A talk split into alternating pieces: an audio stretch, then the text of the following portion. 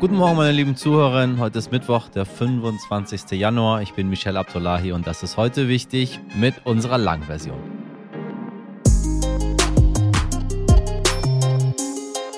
Ja, wenn Sie Sport machen, meine liebe heute wichtig Community, dann wissen Sie, wie voll aktuell die Fitnessstudios so sind. Ne, es ist Januar. Die Neujahrsvorsätze werden gerade noch umgesetzt, aber ja, Gott sei Dank, bald verwerfen viele ihre Pläne, wie mehr Sport oder weniger Süßes. Gleich spreche ich mit Moritz Fiebig. Er ist der fitteste Deutsche. Er gibt gleich Tipps, wie man es schafft, dran zu bleiben. Außerdem sprechen wir über gute und schlechte Vorbilder.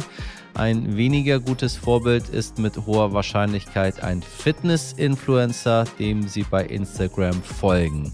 Warum? Ja, dazu gleich mehr. Außerdem schauen wir noch auf Großbritannien, denn das Gesundheitssystem der weltbekannte NHS wird seit Dezember von einer echten Streikwelle heimgesucht. Es fehlt eigentlich an allem, an Personal, an Geld, an Equipment. Die Lage ist mittlerweile so schlimm, dass bei jedem vierten Notruf einfach kein Krankenwagen mehr kommt. Eine Horrorvorstellung, wenn Sie mich fragen. Man kann es sich gar nicht vorstellen, wenn man hier in unserem schönen Deutschland lebt. Dann setzen wir mal das Blaulicht auf das heute wichtig Auto und düsen mit Ihnen gemeinsam los. Bevor wir richtig loslegen, liebe HörerInnen, sollten Sie das hier heute Morgen unbedingt wissen. Die Entscheidung ist gefallen. Deutschland liefert Leopard 2 Panzer an die Ukraine. Wie der Spiegel berichtet, geht es um mindestens eine Kompanie Leopard 2A6. Das sind üblicherweise 14 Stück. Auch andere Länder wie Polen oder Verbündete aus Skandinavien wollen deutsche Panzer schicken. Die Bundesregierung wird dafür wohl die Genehmigung erteilen. Auf diese Entscheidung von Bundeskanzler Olaf Scholz hatten viele gewartet. Dem vorausgegangen waren Abstimmungen mit den USA über mehrere Tage. Kanzler Scholz hatte immer wieder betont, dass Deutschland nur im Verbund mit anderen Ländern liefern werde. Nun wollen laut dem Wall Street Journal auch die Vereinigten Staaten erwägen, eigene Abrams-Kampfpanzer an die Ukraine zu liefern. Die deutschen Panzer sollen laut Spiegel aus Beständen der Bundeswehr kommen. Aus Berlin nun wieder zurück zu dir, Michelle. Heute starten die Tarifverhandlungen im öffentlichen Dienst. Das heißt, für 2,5 Millionen Beschäftigte sollen die Gehälter verhandelt werden. Es geht um Beamte, Beschäftigte in der Müllabfuhr, bei der Feuerwehr, dem öffentlichen Nahverkehr oder auch in den Kitas. Verdi und der Beamtenbund fordern 10,5 Prozent mehr oder mindestens 500 Euro zusätzlich im Monat und sind dafür auch streikbereit. Denn wie überall fehlen im öffentlichen Dienst Leute. Das könnte zumindest auch an den Gehältern liegen. Erinnern Sie sich an, oh, wie soll ich es überhaupt sagen? Ja, vielleicht unser aller Liebling, den früheren Chef des Verfassungsschutzes, Hans-Georg Maaßen, Kotz, den möchte die CDU loswerden und prüft deshalb seinen Parteiausschluss. Ja, was ist da denn passiert? Der war doch so wichtig, der war doch so toll, den wollten doch alle in der CDU unbedingt haben, weil Maaßen, der redet Tacheles, ja. Mehrfach hat Maaßen mit seinen Äußerungen nicht nur die Grenzen des guten Geschmacks übertreten, er hat sich schlicht menschenfeindlich geäußert. Zuletzt mal wieder letzte Woche, als er in einem rechtspopulistischen Internetportal behauptete, nach grün-roter Rassenlehre sind Weiße eine minderwertige Rasse. Wissen Sie, warum ich Kotz sage? Eigentlich müsste ich noch viel mehr sagen zu diesem Mann. So, lassen wir aber. Ähm, nun will die CDU wohl endlich Konsequenzen ziehen. Liebe CDU, es wird verdammt nochmal Zeit. Nach Korruptionsvorwürfen hat der ukrainische Präsident Volodymyr Zelensky am Dienstag gleich mehrere hochrangige PolitikerInnen entlassen. Fünf Gouverneure, vier VizeministerInnen und einige ranghohe Beamte hatte er ihrer Ämter enthoben. Das Verteidigungsministerium soll laut ukrainischen Medienrecherchen Lebensmittel für SoldatInnen zu erhöhten Preisen eingekauft haben. Nun zieht Zelensky Konsequenzen. Das muss er auch, denn die Ukraine ist EU-Beitrittskandidat und seit dem Einmarsch Russlands besteht etwa die Hälfte des Staatshaushaltes aus Geldern aus dem Ausland. you Und tata, gestern wurden die Nominierungen für die Oscars bekannt gegeben. Das deutsche Antikriegsdrama Im Westen nichts Neues wurde gleich für neun Oscars nominiert, unter anderem als bester Film. Die meisten Nominierungen hat aber Everything Everywhere All at Once abgeräumt. Ein Science-Fiction-Abenteuer. Falls Sie nachts aufstehen und sich die 95. Oscar-Verleihung reinziehen wollen, die kleinen Goldjungs werden am 12. März in Hollywood verliehen. Und bis dahin bin ich hoffentlich auch wieder zurück im guten Wetter von Los Angeles. Schauen wir mal. Wir schauen mal wieder nach Großbritannien, liebe Hörerinnen. Eigentlich ist die britische Bevölkerung sehr, sehr stolz auf ihr Gesundheitssystem, ihren NHS, den National Health Service. Während der Eröffnungsshow der Olympischen Spiele 2012 in London wurde er gefeiert und genauso wie in Deutschland in den Hochzeiten der Corona-Pandemie beklatscht. Allerdings haben die Pflegekräfte in Großbritannien ein ähnliches Problem wie die Pflegekräfte hier. Klatschen finanziert eben kein Gehalt.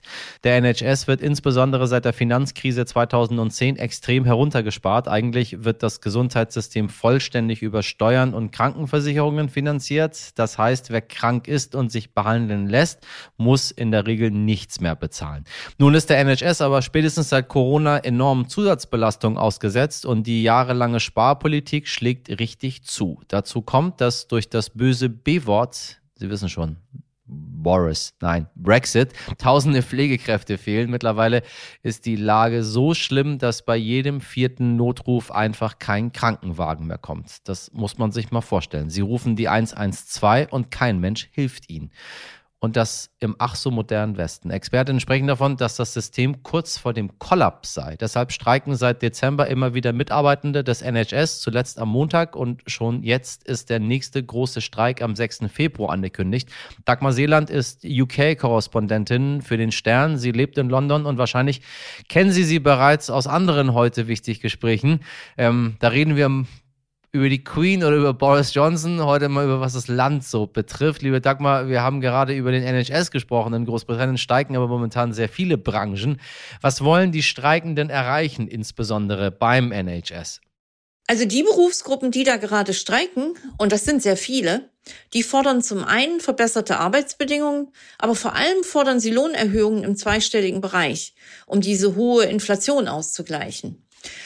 Und wer jetzt sagt, das wäre eine unangemessene Forderung, der muss wissen, dass die Situation für viele arbeitende Briten noch um einiges dramatischer ist als für Leute in vergleichbaren Berufen in Deutschland. Denn in Großbritannien sind die realen Gehälter im Grunde seit 12 bis 15 Jahren nicht gestiegen. Das konnte vor allem deshalb passieren, weil Gewerkschaften hier einen schlechten Ruf haben und von vielen jüngeren Arbeitnehmern gerade lange als Relikt der Vergangenheit angesehen wurden. Und das ist ein Erbe aus Margaret Thatchers Zeiten und den Minenarbeiterstreiks. Es gibt hier keine Betriebsräte und in vielen Bereichen gibt es gar keine Gewerkschaften oder sie haben wenige Mitglieder. Das hat sich in den letzten Jahren ein wenig geändert und auch deshalb, weil neuerdings zunehmend viele Berufstätige auf Essenstafeln angewiesen sind. Krankenschwestern in Ausbildung beispielsweise. Und das war schon vor der Energiepreiskrise der Fall und hat sich nun derart zugespitzt, dass seit Dezember gleich eine ganze Reihe von Berufsgruppen streiken. Dazu gehören neben den Krankenschwestern, Ärzten und Rettungswagenfahrern seit November eben auch die Zugführer und das Bahnpersonal. Es streiken die Postbeamten, es streikt das Bodenpersonal auf den Flughäfen, zumindest im Dezember.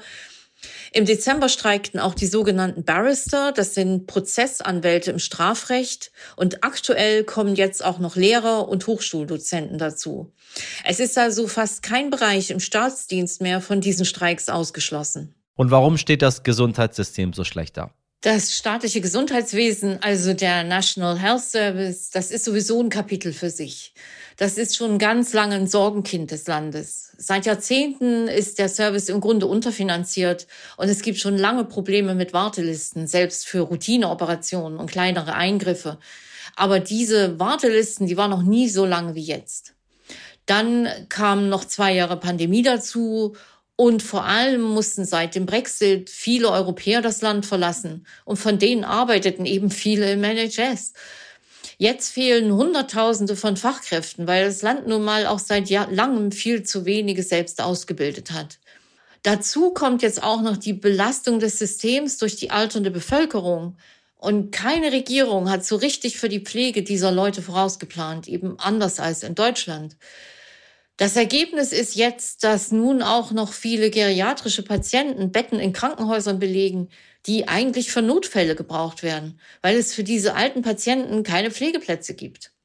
Deshalb stauen sich vor den Krankenhäusern nur die Rettungswagen. Manche Patienten warten stundenlang in den Krankenwagen oder liegen auf Pritschen in überfüllten Korridoren der Krankenhäuser.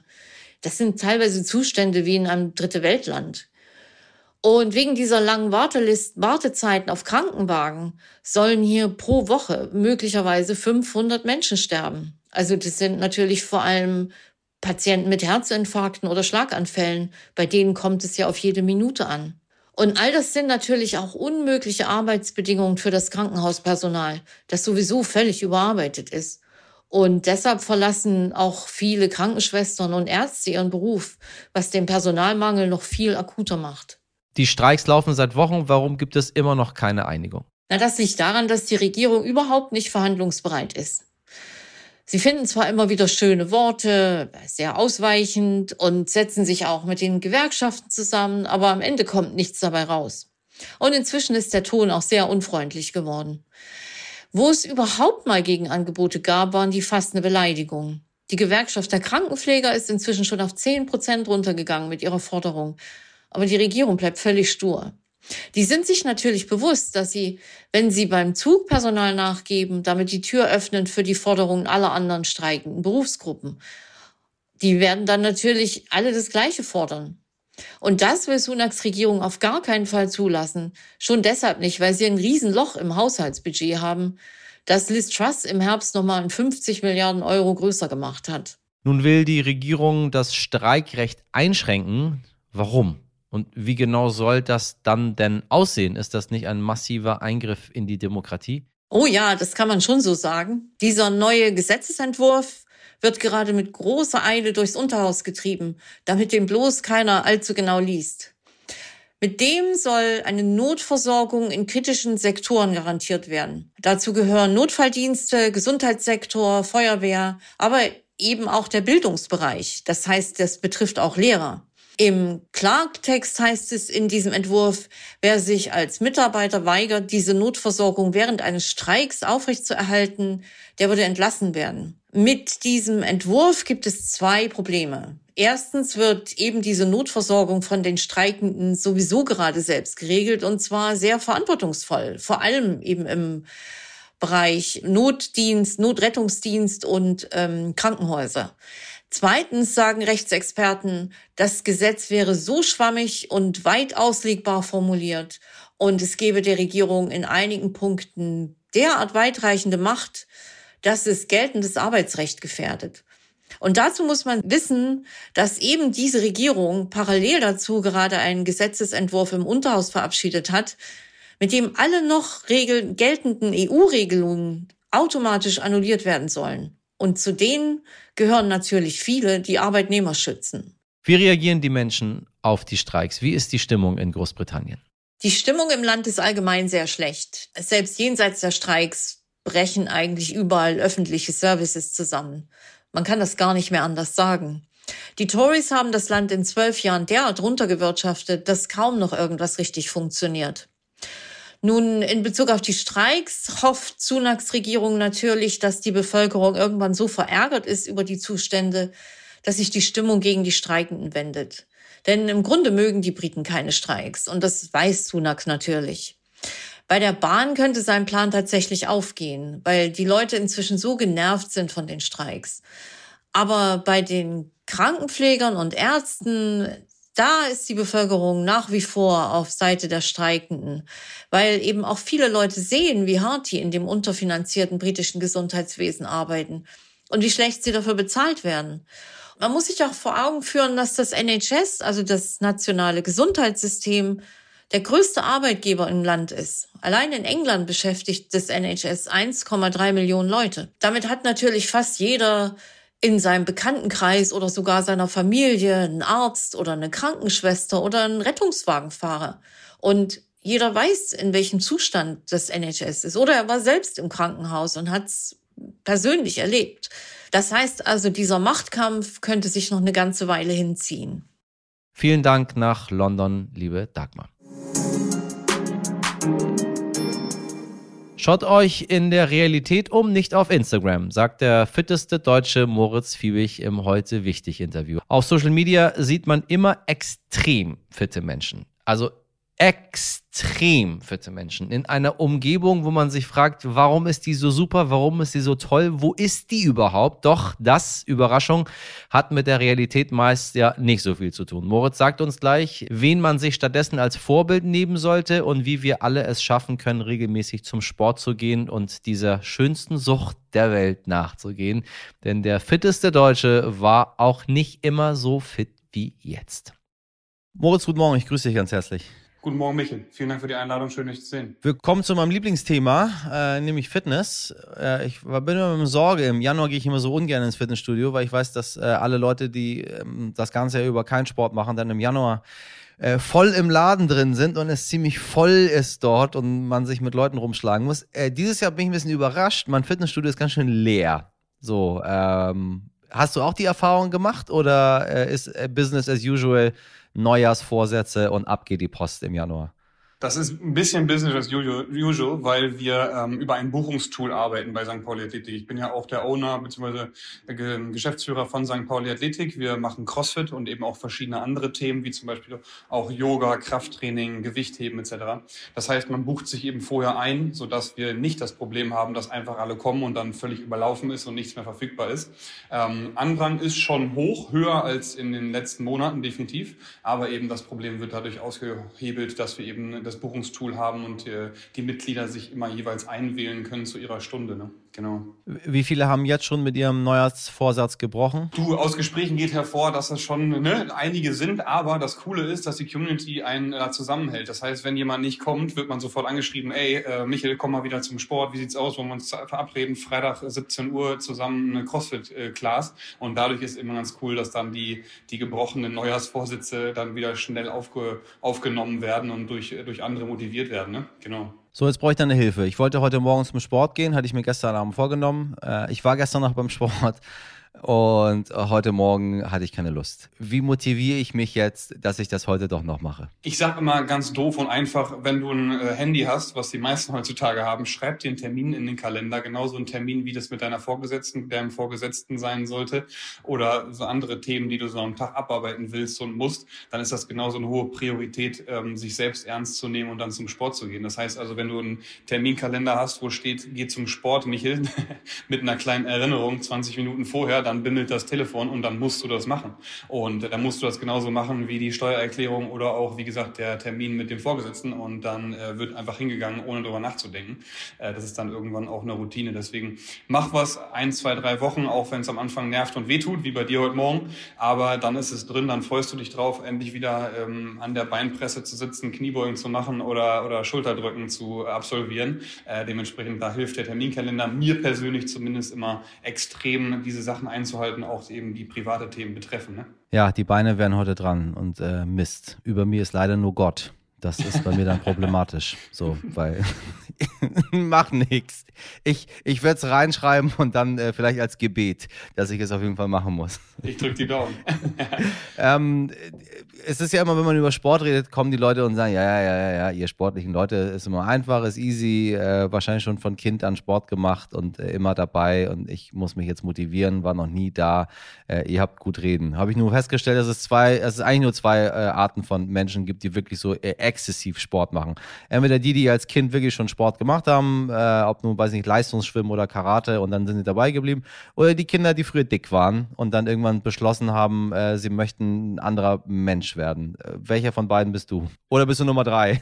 Nee, ich bin der Zweitere. Ich war früher auch ein bisschen äh, äh moppeliger, wie man es so schön gesagt hat, ne? Ja, ja. Obwohl ich immer Sport gemacht habe, aber äh, da waren dann doch ein paar Pfunde mehr. Ich habe alles versucht an Sportarten. Ich habe Fußball gespielt, ich habe geboxt, ich habe MMA gemacht, ich habe mal so Federball gespielt und so. Hat mir alles nicht so ganz gefallen, ähm, bis ich dann zum Kraftsport gekommen bin. Das war dann genau mein Jam irgendwie, wo ich gesagt habe, hier bleibe ich, das will ich machen. Und äh, bin dann aber weg vom Fitnessstudio eben zum CrossFit. So. Kennst du CrossFit, Michael? Ja, klar, natürlich. Siehst du, genau, funktionales Training. Da das Ganze so ein bisschen mehr Sinn ergeben, weil wir eben hier viele Bewegungen machen, die auch so ein bisschen, ich sag mal, komplizierter sind, wie, so, wie zum Beispiel so ein Ring-Muscle-Up. Weißt du, da hängen so Ringe von der Decke, muss ich so hochschwingen oder eben auch so Gewichtheberübungen wie Snatch, Reißen oder Clean and Jerk, also das Umsetzen und Ausstoßen. Und einfach da so diese Komplexität ähm, dahinter zu haben, die mehr Sinn ergibt als stupides Beintraining an der Beinpresse, was dann nachher nur zum, was heißt nur, in Anführungsstrichen nur zum Muskelwachstum führt führt, ähm, ist eben dann dieser Aspekt des, ähm, ich möchte etwas erlernen und gleichzeitig mich auch körperlich äh, weiterentwickeln, war dann doch etwas, was mich überzeugt hat von dem dicken Jungen von damals, was heißt dick, moppelig, äh, zu dem sportlichen Typ zu werden und jetzt eben dann das zu reißen, was ich gerade so ein bisschen äh, hinter mir habe letztes Jahr und versuche, das dieses Jahr nochmal zu toppen. Genau. Du, du bist aber ein bisschen extremer als die anderen, sag ich mal. Du hast im Sterninterview gesagt, dass du sieben Tage die Woche äh, ins Fitnessstudio gehst. Ähm, dann haben meine meine Kollegen mich gefragt, ich soll dich fragen, äh, wo bleibt denn äh, dann das Leben? Das ist so eine Frage, die ich gar nicht stellen würde, weil die glauben gar nicht, ich glaube, die wissen gar nicht, dass ich das ähnlich mache. Und äh, wenn ich das nicht machen würde, äh, hätte ich kein anderes Leben, weil es mir dann im anderen Leben nicht so gut geht. Also wenn ich zum Sport gehe, dann habe ich erst die Kraft und die Energie und auch den Bock, Dinge zu machen. Aber man muss trotzdem äh, kritisch sich darüber unterhalten bei den Leuten, wo Sport äh, irgendwann zu einer Art Zwang wird. Ne? Das ist, ist, darf man nicht vergessen. 100 Prozent. Also ist bestimmt schon eine Sucht, so ein bisschen, ne? ähm, zum Sport zu gehen und da eben dann auch dem hinterher zu gehen. Ich sage immer, ist die schönste Sucht der Welt auf jeden Fall, weil es ja doch andere äh, Dinge gibt, nach denen man nicht süchtig sein sollte. Aber ähm, ich werde oft gefragt, ne, was, was, wie, wann lebst du denn? Und ich sage halt immer, ich lebe genau jetzt, so, ne? Weil viele leben zum Wochenende hin, also gar nicht dem Moment, den man so schön genießen soll, was man immer sagt, sondern ich lebe eben wirklich äh, im Moment. Ich liebe das Sport zu machen, ich fühle mich lebendiger, genau das, was du gerade auch sagtest. Und äh, ich genieße einfach das wirklich jedes Mal äh, Sport zu machen. Aber vor allem liebe ich das, dann nachher auf dem Wettkampf die Leistung, für die ich trainiert habe, äh, hinzulegen, hinzubringen und dort eben dann auch ähm, Preise zu gewinnen. Ne? Ich war zum Beispiel gerade in Dubai, äh, habe da die Dubai Fitness Championships gemacht, eine der größten äh, Off-Season-Wettkämpfe, die wir im CrossFit haben. Habe dort den zweiten Platz belegt und dann da eben ähm, ja so geehrt zu werden, ist dann nachher eben die Belohnung, die mich dann jeden Tag äh, hart arbeiten bzw. trainieren lässt. Und ja, ich lebe lebe eben dann in den Momenten, wo ich mich äh, körperlich wohlfühle und dann eben auch andere Dinge tue, indem ich genieße, mit meinem Hund spazieren zu gehen, indem ich genieße, ein Buch zu lesen oder auch mal eine Serie zu gucken oder sonst irgendwas. Das heißt also, äh, danke für alle, an alle, die sich Sorgen darum machen, dass ich nicht lebe. Äh, mir geht's sehr gut, vielen Dank. Eine andere Sache, also man sagt ja, dass äh, jede Sucht eigentlich eine Sucht ist. Völlig egal, was es ist. Wenn etwas zu viel wird, dann ist es nicht gut. Ähm, ich habe von, von Ernährungswissenschaftlern, von Sportwissenschaftlern, von Ärzten äh, zu der Sucht zum Sport verschiedene Dinge gehört. Das ist ein, ist ein, ist ein Thema. Ähm, lässt sich sicher drüber streiten, ob alle Süchte irgendwie äh, schlecht sind oder nicht. Äh, das andere ist äh, Schönheitsideal. Ähm, da muss man auch drüber reden. Da habe ich ehrlich gesagt für mich selber auch noch nicht abschließend herausgefunden, was ich gut finde und was ich nicht gut finde. Wenn man durch Instagram scrollt, dann sieht man unfassbar viele sehr, sehr gut aussehende Menschen.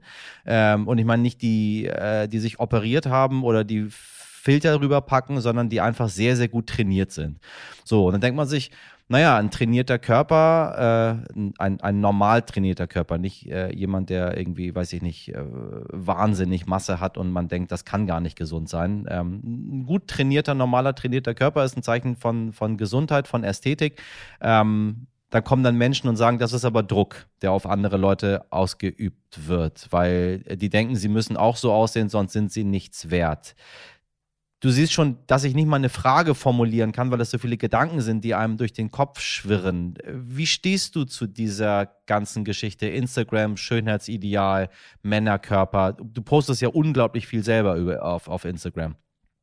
Voll. Also ich würde da wohl ganz anders ansetzen als beim Schönheitsideal, sondern eher dann da bei der Sucht nach Social Media, weil mhm. ich sage auch immer allen meinen Kunden, meinen, meinen Athleten, meinen Membern hier bei St. Paul Athletik, lasst das Handy weg und guckt euch nicht ähm, bei Instagram um, wie ihr gerne aussehen wollen würdet, weil das völliger Schwachsinn ist und alles mit Filtern belegt ist. Das habe ich auch gerade noch in meinem Podcast darüber gesprochen. Schaut euch lieber hier in der Box um, also bei mir im Studio. Ähm, ist da jemand, der vorher auch ähnlich aussah wie ihr jetzt gerade? Wie lange trainiert ihr Person, was macht die Person für Classes und wie ernährt der oder die sich und dann eher, da im echten Leben sich äh, Vorbilder oder ja, Menschen zu suchen, die dem Ideal entsprechen, dem man selber hinterherläuft ähm, oder aber in den Spiegel gucken und gucken, dass man selber jeden Tag ein Stückchen besser wird, als man vorher war. Ne, da sage ich auch, man macht mal ein vorher Foto, einfach wenn ihr hier startet bei uns, äh, dass ihr wisst, wie ihr aussaht. Aber vergleicht euch nicht mit diesen Social Media äh, ähm, ähm, ähm, Influencer, sagt man ja, ähm, weil das einfach völlig krank macht. Ne? Da muss ich zurückdenken, damals 2016, glaube ich, die FIBO in Köln. Da ähm, stand eine, war eine lange Schlange bei so einem klassischen Influencer und YouTuber und einer sagte eben, ey, ich bin nichts wert, weil ich mache nur eine Ausbildung und sehe dann bei Instagram, was du hier so machst. Und das hat mich echt zum Nachdenken gebracht, weil ich dachte, Richtig. scheiße, genau in die falsche Richtung geschossen. Ne? So, weil ähm, da posen dann die einen mit einer Rolex rum und mit dicken Muskeln ja. und einem, einem, schönen Auto. Ähm, aber eigentlich hintenrum sind sie vielleicht hoch verschuldet, ähm, äh, haben aber auch irgendwie, keine Ahnung, Schmerzen hier, Schmerzen da, aber zeigen es nicht. Und das ist dann eben genau das falsche Bild, was vor allem meiner Meinung nach der Jugend heutzutage vermittelt wird. Deswegen hier mein großes äh, Thema, mein großer äh, Tipp. Schaut euch wirklich in der Realität um, sprecht mit Leuten, ne? sprecht Leute im Fitnessstudio an, sagt mal hier, ey Michel, wie hast du es geschafft, dass du bei der Schulterdrückmaschine jetzt hier 40 Kilo bewegst, ich mache nur 30, dann sagt Michel, indem ich dranbleibe, mich ordentlich ernähre und genug schlafe. Es ist auch für dich erreichbar, ähm, aber nur indem du Disziplin an den Tag legst und vielleicht dann auch wirklich dich hinterfragst, willst du jetzt 40 Kilo drücken oder willst du einfach eine gesunde Schulter haben? So, und dann eben long story short, schaut auf euch selbst, schaut, dass eure Ziele zu dem passen, wo ihr gerade steht und dann übernimmt man sich auch nicht und dann verfällt man auch nicht in diese Negativspirale und Negativgedanken, wenn man sich immer nur an irgendwelche äh, aufgemotzten Leute bei Social Media wendet. Ne? Wie gut verdient man denn als Fittest in Germany? Du bist ja auch Influencer. Ich meine, du nutzt ja Social Media auch als Plattform, äh, sowohl um Leute auf das, was du machst, aufmerksam zu machen, aber ähm, auch, auch, auf dich aufmerksam zu machen. Also musst du überhaupt noch nebenbei arbeiten oder ist das Thema durch? Ich bin Geschäftsführer bei St. Pauli Athletik und ähm, das ist meine Haupteinnahmequelle auf jeden Fall. Ähm, darüber verdiene ich mein Geld, aber eben das wird mittlerweile besser. Ähm, es kommen Sponsoren auf den Markt, die primär aus Amerika kommen und da ist der Markt wirklich riesig, was man da auch beim, beim CrossFit aus dem Sport verdienen kann. Ähm, und da sind eben jetzt so ein paar Sponsoren auch durch die internationalen Wettkämpfe auf mich aufmerksam geworden, wo ich eben dann Werbung für verschiedene Firmen mache, die ich eben auch wirklich selber nutze, die Produkte. Und ähm, darüber verdiene ich dann so einen Anteil meines Monatseinkommens, aber jetzt noch nicht den höchsten Teil. Das heißt also einfach nur Fittester in Deutschland zu sein, den Titel zu haben, das bringt noch nicht so viel. Da muss man so ein bisschen was aufs Social Media machen, wie du es auch gerade schon angesprochen hast. Und dann kann da doch schon ein bisschen was, ein Nebeneinkunft bei zustande kommen. Noch reicht es aber nicht für äh, nur Athlet sein. Was macht dir denn selber Druck letztendlich? Mir macht einiges Druck. Das Finanzamt zum Beispiel. Aber natürlich auch die vergangenen Erfolge. Ne? Also wenn ich jetzt eben angucke, ich war bei den CrossFit Games, dem größten Wettkampf bei uns im Sport, vergleichbar mit der Weltmeisterschaft im Fußball. Ähm, ich war jetzt in Dubai, bin dort eben auf dem Podium gelandet. Ähm, war jetzt gerade noch in Miami zum Wudapalooza, auch ein großer Wettkampf. Und wenn ich eben jetzt auf diese Saison gucke, habe ich natürlich große Erwartungen an mich selbst und ich selber mache mir da den Druck, dass ich eben gucke, besser zu werden. Weil ich habe immer gesagt, wenn ich merke, dass ich nicht besser werde, muss ich irgendwas verändern. Ne? Entweder ich höre auf mit dem Sport, suche mir einen anderen Sport oder gucke eben, was mich wirklich noch mehr erfüllt. Und ähm, das ist eben das, was mir Druck macht. Das bin primär ich. Dann natürlich die Leute, die mir eben auch ähm, den Rücken stärken da zähle ich zu meine Freunde, da zähle ich zu meine Gesellschafter, da zähle ich zu meine Freundin. Und da ist natürlich auch ein gewisser Druck, dass ich da ähm, leisten möchte, um eben auch die Hilfe, die ich bekomme von allen Seiten, weil man schafft es nicht alleine dahin, wo ich jetzt gerade bin. Da braucht man immer ein Team für. Ähm, und das ist natürlich dann der zweite Punkt, der mir Druck macht. Ne? Ja ein Thema, was wir ausgelassen haben, aber ich zumindest so ganz leicht anschneiden möchte. Ausgelassen, weil es, weil es sehr komplex ist und man sehr lange darüber sprechen muss. Äh, der berühmte Spruch, den Sixpack, den macht man nicht im Fitnessstudio, sondern in der Küche. Äh, also die Ernährung. Ähm, ich habe mir einen Aspekt bei dir rausgesucht, den ich so in der Form nicht gehört, den ich ganz interessant finde, dass du sieben Mahlzeiten am Tag isst. Äh, unterhält man sich mit Fitnesscoaches, mit Ärzten, mit was auch immer, gibt dir jeder irgendeinen anderen Tipp? Ähm, äh, ganz viele kleine, einmal groß, Frühstück weglassen, äh, nur Kohlenhydrate, nur Eiweiß, gute Mischung, alles egal, mach was du willst, äh, äh, trink kein Alkohol, das sagen zumindest fast alle. Ähm, wie machst du das? Was, was heißt sieben, sieben Mahlzeiten am Tag?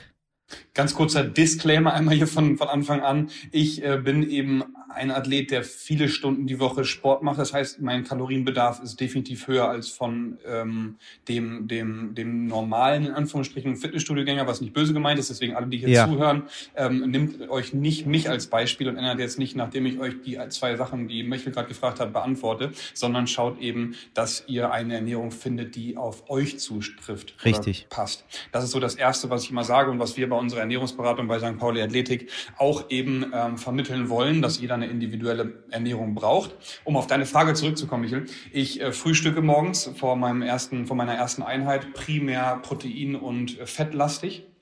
Dann gibt's nach dem Sport meine erste Kohlenhydratmahlzeit. Dann ist das Mittagessen mit dabei, wo auch Kohlenhydrate, primär aber Gemüse und Protein mit drin ist. Dann habe ich noch mal eine Mahlzeit vor der nächsten Einheit.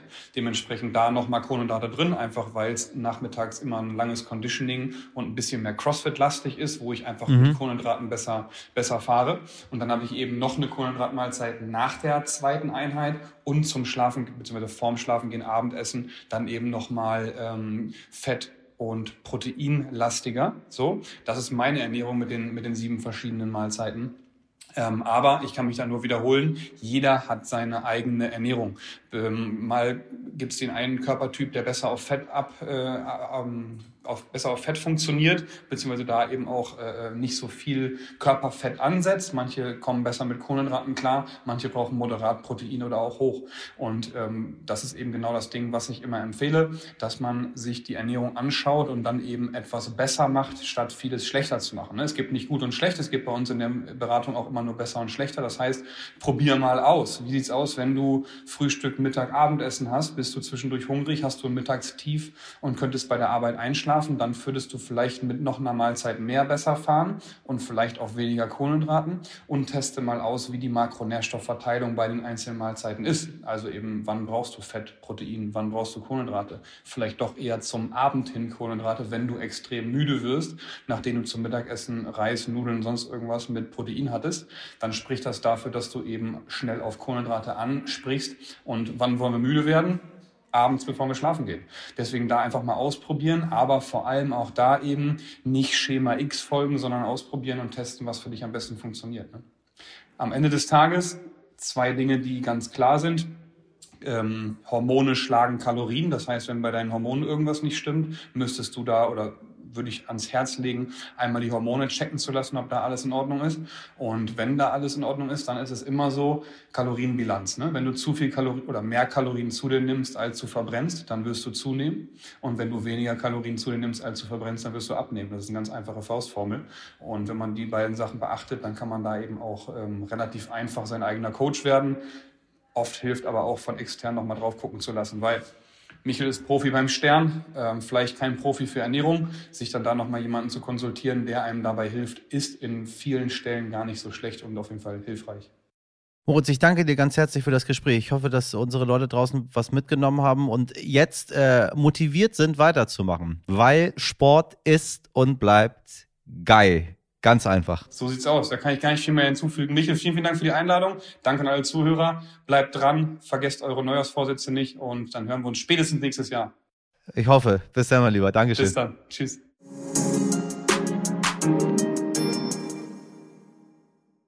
Das war's für heute wieder mit unserem kleinen Rundum-Paket. Ich hoffe, diese Folge hat Sie über die Zustände in England informiert und Moritz Fiebig hat Sie vielleicht ein kleines bisschen dazu motiviert, gleich Ihre Trainingstasche zu schnappen und zum Sport zu gehen, so wie es Ihr Moderator tut. Jetzt, sofort, jetzt. Beintraining. Ja, falls dem so ist, ja, Gerne, gerne geschehen. Feedback, Gäste, Wünsche oder Anmerkungen schicken Sie gerne und jederzeit an heute wichtig stern.de. Meine super sportliche Redaktion liebt übrigens Tanzen, Schwimmen und Tauchen. Ja, ja, ja, ja, ja. Mirjam Bittner, Dimitri Blinski, Laura Chapo und Jennifer Heinzel. Produziert wurde diese Folge von Andolin Sonn von dem wir gar nicht wissen, was er mag. Wir werden ihn mal zum Interview einladen, damit er ähm, mehr berichtet, meine Damen und Herren. Mehr. Haben Sie einen schönen Mittwoch, machen Sie was draus. Ihr Michel Abdullahi.